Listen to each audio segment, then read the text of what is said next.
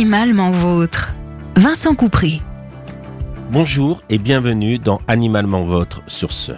Aujourd'hui, je vais vous parler d'un nouveau record enregistré au Guinness des records. Une barge rousse de 5 mois, petit oiseau de moins de 300 grammes, équipé d'un GPS, a parcouru sans interruption 13 560 km en 11 jours et 1 heure entre l'Alaska et la Tasmanie, une petite île au sud de l'Australie, soit une moyenne de 43 km heure avec des pointes jusqu'à 90 km heure. De nombreuses espèces d'oiseaux migrent. Les plus connus en France sont les cigognes, les hirondelles, les tourterelles, mais aussi bien d'autres. Mais pourquoi migrer? Pourquoi parcourir des milliers de kilomètres chaque année et s'épuiser? La réponse première est alimentaire. C'est le manque de nourriture disponible en quantité suffisante dans certaines régions qui pousse les oiseaux au départ. L'été au nord, l'hiver au sud, plus chaud. La plupart des espèces européennes migrent en Afrique, même si certaines peuvent s'arrêter au sud de l'Espagne ou d'autres partir pour l'Asie. Chaque migration suit le même trajet d'année en année, comme si un plan de vol était inscrit dans les gènes et transmis de génération en génération.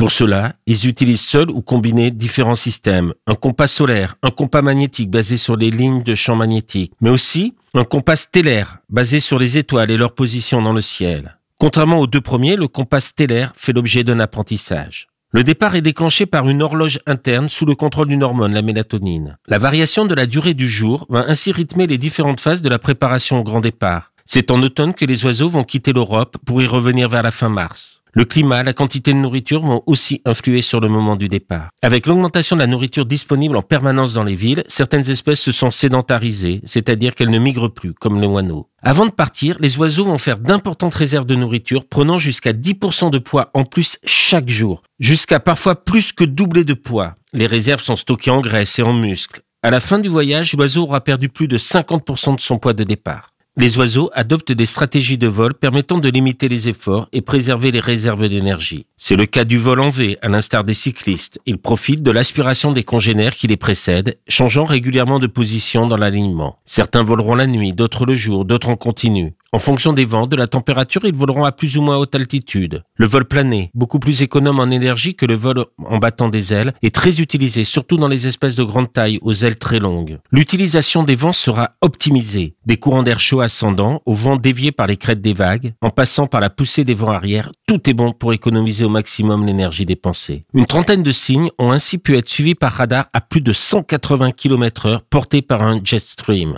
C'est un courant d'air à 8000 mètres d'altitude. Certaines espèces vont faire le vol d'une seule traite, alors que d'autres réaliseront des haltes migratoires. Là encore, c'est une hormone, la corticostérone, qui contrôle ce processus. La morphologie des espèces qui migrent se différencie des espèces sédentaires. La forme des ailes plus longue et plus pointue dans les espèces migratrices. Une queue longue, aérodynamique. De plus, de véritables adaptations morphologiques se produisent pour la préparation à la migration chez certains oiseaux, comme la barge rousse, qui peut agrandir son cœur et ses muscles thoraciques pour fournir plus d'oxygène et d'énergie. Les dangers sont multiples pendant le voyage. Les prédateurs, l'inconnu des escales, les tempêtes, les activités humaines, avec les lignes électriques, la pollution, la chasse. Les erreurs de direction dues à l'animal sont rares. En revanche, les vents peuvent déporter les oiseaux, surtout les plus petits, et certains ne parviennent pas à corriger leur direction et gardent le même axe, se perdant et s'épuisant en mer. Suivre la côte limite ce risque de déportation. Nous voyons que les migrations, indispensables à certaines espèces d'oiseaux pour se nourrir et donc se reproduire, sont fortement influencées par les deux biotopes, celui de l'hiver et celui de l'été. Alors, quel est l'impact du changement climatique actuel sur la survie de ces espèces? Les périodes de départ et de retour sont décalées et peuvent ne plus correspondre aux périodes de présence maximale de nourriture. Les lieux mêmes de migration peuvent changer avec des destinations plus au nord. L'extension des déserts augmente les distances à parcourir et certains individus peuvent se retrouver à court de carburant. Certaines espèces pourraient ne plus migrer, trouvant un environnement suffisamment chaud à la nourriture abondante toute l'année dans un même endroit. D'autres pourraient disparaître, faute de pouvoir s'adapter à ces perturbations de leur biotope. Ceci est un exemple supplémentaire de l'impact du réchauffement climatique et de l'activité humaine. Un élément de plus pour se motiver à lutter contre le changement climatique. Je vous remercie de votre fidélité et vous dis à très bientôt dans Animalement Votre sur Sun. Réécoutez cette chronique sur le site et l'appli de Sun.